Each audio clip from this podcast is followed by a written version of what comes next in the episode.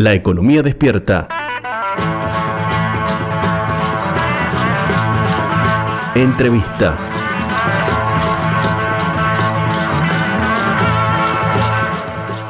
Estamos en comunicación telefónica con Carlos Achetoni, presidente de Federación Agraria e integrante de la mesa de enlace. Carlos, gracias por atendernos.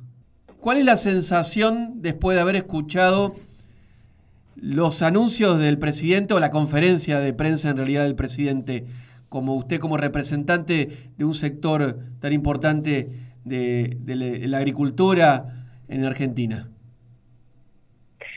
La verdad es que habló de un fondo de estabilización, eh, no especificó cómo surgiría, eh, sí habló de la crisis producto del precio del trigo, producto de la guerra. Eh, no, no hubo muchas especificaciones, la verdad que seguimos eh, con la misma incertidumbre. Eh, dijo que mañana van a dar más detalles los ministros, así que por el momento no, no sabemos, eh, no tenemos demasiados detalles, son todos indicios, especulaciones, estimaciones que podemos hacer, pero nada en concreto.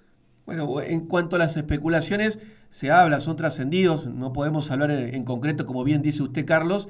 Eh, hay algunas, algunos rumores de suba de retenciones para constituir ese fondo de estabilización para el precio de, de, las materias primas agrícolas. ¿Cuál es su opinión respecto a esto, si es que quiere hacer algún tipo de declaración?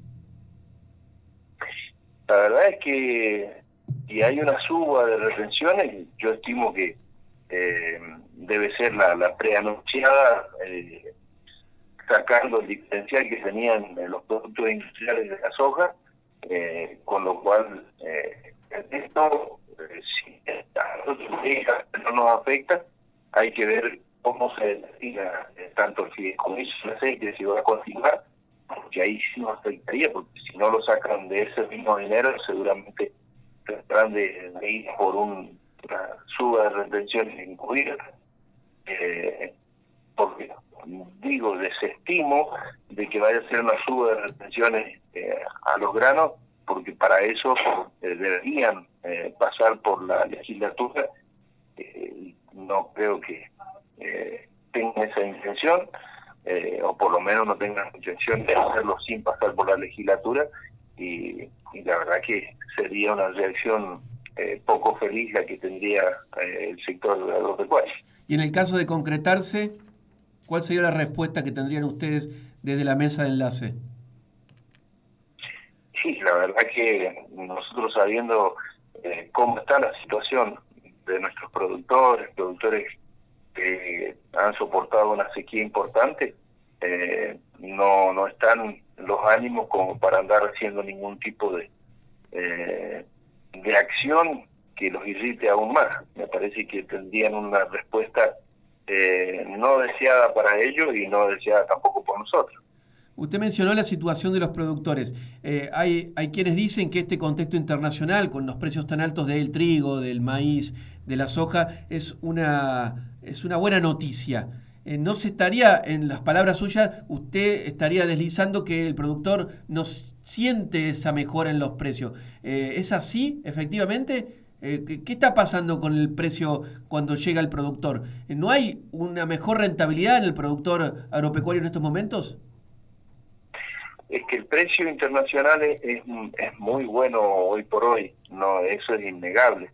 Ahora, eh, por un lado, el trigo que tiene muy buen precio después del 20 de febrero, eh, el productor prácticamente ya lo vendió todo, eh, o, sea, o por lo menos el pequeño y mediano no le queda existencia para aprovechar ese precio en alza y con mucha preocupación porque lo que sí está en alza y lo vamos a tener que comprar lamentablemente son los insumos.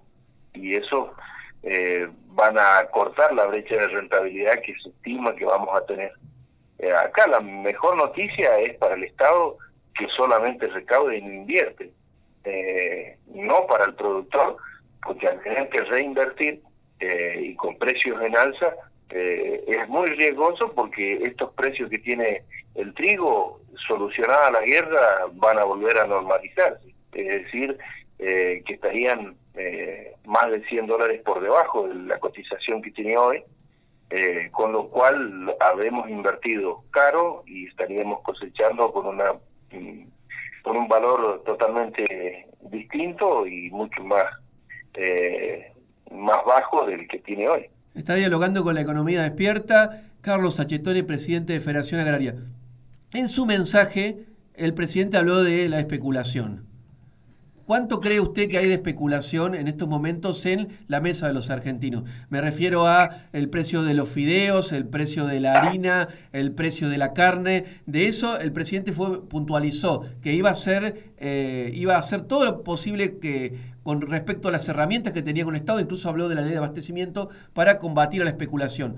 Eh, ¿Cree que usted hay, hay especulación en los precios de estos productos como llegan a las góndolas de los supermercados? La verdad que no conozco la estructura de costo finita del resto eh, de, la cadena, eh, si hay o no algún alguna especulación. Lo que sí sé es que la molinería viene con en precios pisados hace más de un año y que obviamente con el impacto de la inflación que hemos tenido eh, y más sumado al, al, al, alza que ha tenido el trigo, eh, ellos actualizaron el valor de la harina, pero no creo que haya sido en un, en un tono especulativo, sino eh, lógico de, de protección hacia su, su actividad.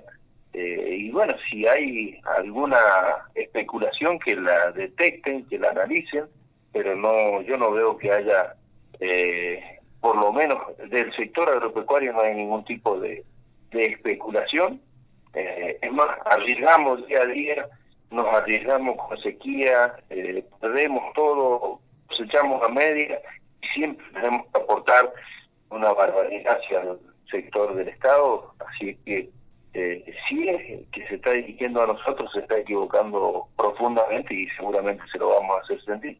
Usted eh, hace referencia que si el presidente está hablando del sector eh, agropecuario puntualmente, lo van a hacer sentir. También dijo que va a convocar a los distintos actores de la producción.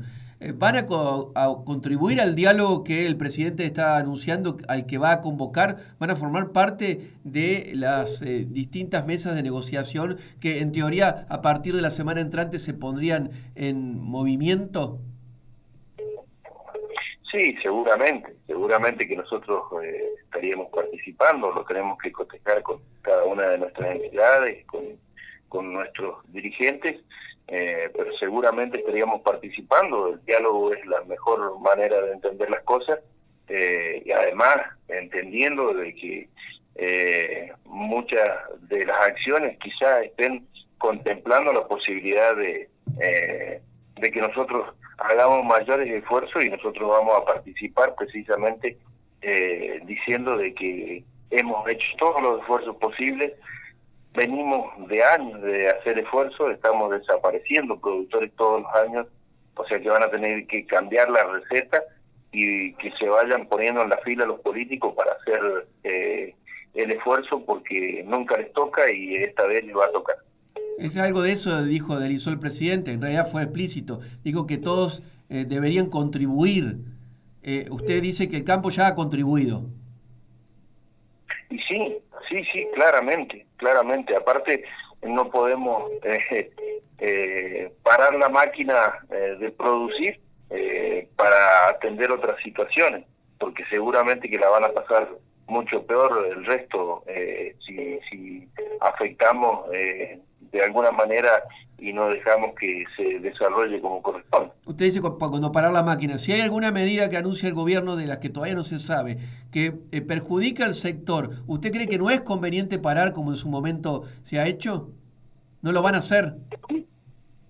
No, no, no, si hay, si hay alguna afectación, seguramente que vamos a reaccionar. Eso es, eh, ya está como dado por descontado. Bien. Eh, ¿Cuál es el diálogo? La última consulta que le hago, Carlos, y le agradezco por este tiempo. ¿Cuál es el diálogo que tienen en estos momentos con el gobierno, con el ministro de, Agricultura Domínguez? ¿Hay diálogo o el diálogo no existe?